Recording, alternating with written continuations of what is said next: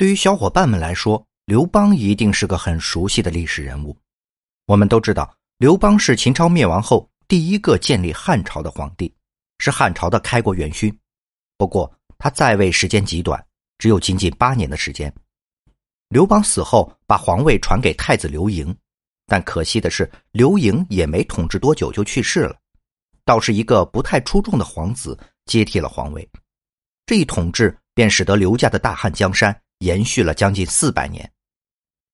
众所周知，刘邦是大汉的开国皇帝。当时在秦朝的统治下，人民长期处于水深火热之中。于是，起义英雄刘邦带领着众多起义军披荆斩棘，突破重重阻碍，最终赢得皇位。虽然刘邦在位也算是认真负责朝政，心系人民，但不巧的是，晚年得了重病，卧床不起，最终惨淡离世。而在刘邦离世后，他的儿子刘盈也成功上位，成了汉朝新一任皇帝，史称汉惠帝。刘盈虽是个好皇帝，但也是和他父亲一样英年早逝，原因来源于他的母后吕雉。吕雉是出了名的妒妇，刘邦在位时，因刘邦极其宠爱戚夫人而心生歹意，但无奈一直没有机会整治他。于是刘邦死后，他的儿子刘盈一登上皇位。他便开始疯狂的报复戚夫人，他找人把戚夫人拖到厨房，将其做成人质，还嫌不解气，又将戚夫人唯一的爱子刘如意给毒死，甚至还恶趣味的将戚夫人的尸首送给自己的儿子刘盈观赏。刘盈看到戚夫人的尸首竟如此惨烈，吓坏了他，一下子给吓出了大病，一连好几天卧床不起。吕雉见儿子如此胆小，心中暗笑他没有帝王之气概，一面假意安抚儿子，一面暗中谋权。后来刘盈病好了，但朝堂之上的事情也几乎轮不到他管了，因为吕雉已经掌握了朝廷政权。吕雉常常压榨刘盈，刘盈又胆小怕事，而且手里没什么实权，只能长期生活在吕雉的安排之下。后来刘盈也因为身体原因不幸离世。刘盈去世后，吕雉彻底肆无忌惮了。他整顿朝政，把控政权，甚至妄图改变朝局，自己称帝。于是，远在代国的代王刘恒看不下去了，决定杀回都城长安，从吕雉手中夺回刘家的大汉天下。要说这刘恒其实是刘邦一个不起眼的儿子，为什么说不起眼呢？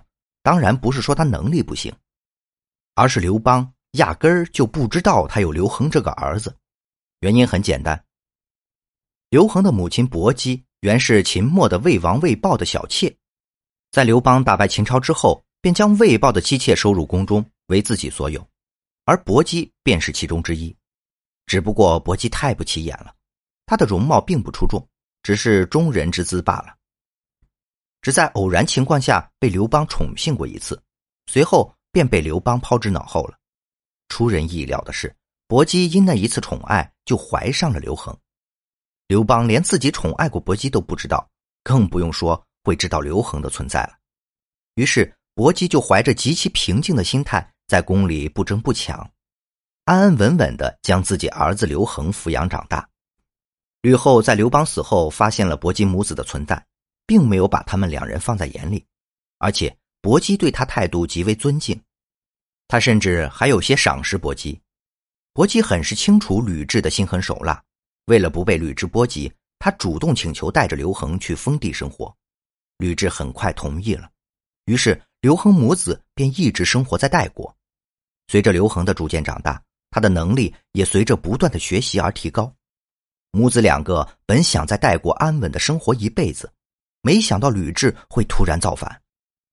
刘恒的教养告诉他。绝对不能容忍自家的江山被他人夺走，于是，在征求了众大臣的同意下，起兵回都城，与吕雉进行了激烈的交战。后来，刘恒大胜，顺利登基称帝，也就是著名的汉文帝。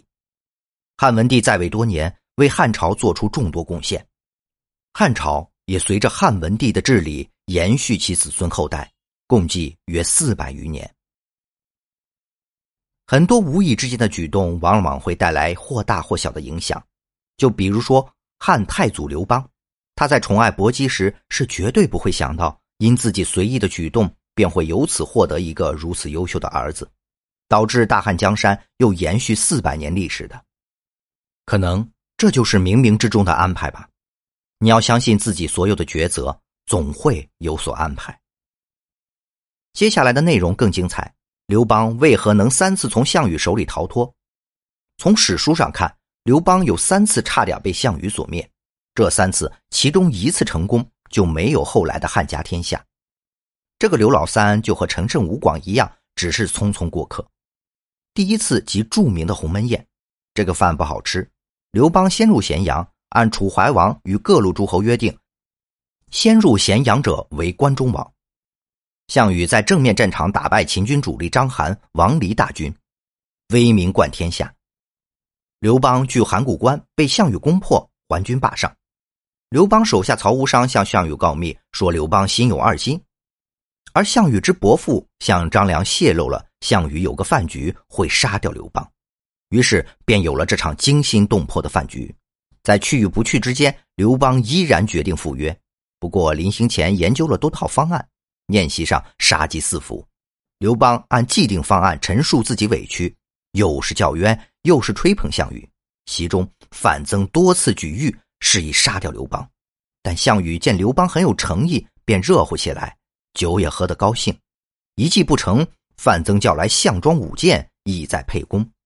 多亏项伯起身挡住，后樊哙闯入大碗喝酒，把生肘子放在盾牌上切来吃，煞住了项羽集团威风。刘邦趁机打报告，上厕所溜走，还军霸上，躲过生死劫。刘邦能逃过这一劫，原因有三：一是决定前往，方针正确，不然以项羽实力灭刘邦是分分钟的事；二是方案周详，拉拢项伯任亲家做挡箭牌，居中调和，席间诚恳向项羽说明非有二心；张良见机行事，团队分工明确；三是对方助攻。项羽为英雄名号所累，不愿轻易杀刘邦，以失信于天下。加之集团核心成员之间意见不统一，让刘邦钻了空子。第二次是彭城溃逃，刘邦不听韩信劝阻，率五十万联军征伐项羽老巢彭城。项羽此时北伐齐地，率三万精兵回击刘邦联军，联军纯粹乌合之众，一击即溃，被项羽军打得落花流水，尸体阻断了尾水。刘邦率十几骑人马在黄沙满天天柱之下突围，被丁公追击，刘邦告饶，被放生。刘邦能第二次逃命，原因也有三：一是天意，几近绝望之时，满天黄沙大作，刘邦趁昏天黑之际钻空子逃出包围圈；二是人心，刘邦仁义之名让项羽手下丁公心生私心，在刘邦利诱下放弃原则，私自放走刘邦。三是人力，这条应该是刘邦身上自带好运属性，打不死的小强，有失败了从头再来的勇气，只要有一线生机，便要逃，以致将一双儿女多次推下车。第三次是荥阳受困，刘邦与项羽在荥阳一线对峙，项羽切断粮仓敖仓，刘邦大军被困守在城中，动弹不得。刘邦提出合议，被项羽严辞拒绝。范增建议猛攻急攻，欲迫使刘邦投降。此时，刘邦接受陈平建议离间计，气死范增。又九江王英布来降，钟离昧也受到项羽猜忌。回过神来的项羽识破反间计，连续多番进攻，刘邦招架不住，遂假投降，让季信冒充自己从东门组织妇女模特队出城，迷惑围困的项羽军队，自己从西门逃走。这次刘邦能成功逃走，原因有三：一是有忠诚勇士，姬信甘愿冒死充当刘邦，后被烧死；包括后来守城周柯纵攻誓死不降而被烹杀，说明刘邦笼络人心确有一套，勇胜过西楚集团；二是计谋成功，无论是反间计还是组织规模宏大的假受降仪式，都精心设计、周密计划；三是项羽失策。项羽有人格缺陷，是个理想主义者，认为可以风风光光接受刘邦投降，哪知刘邦奸诈，智斗不过刘邦集团，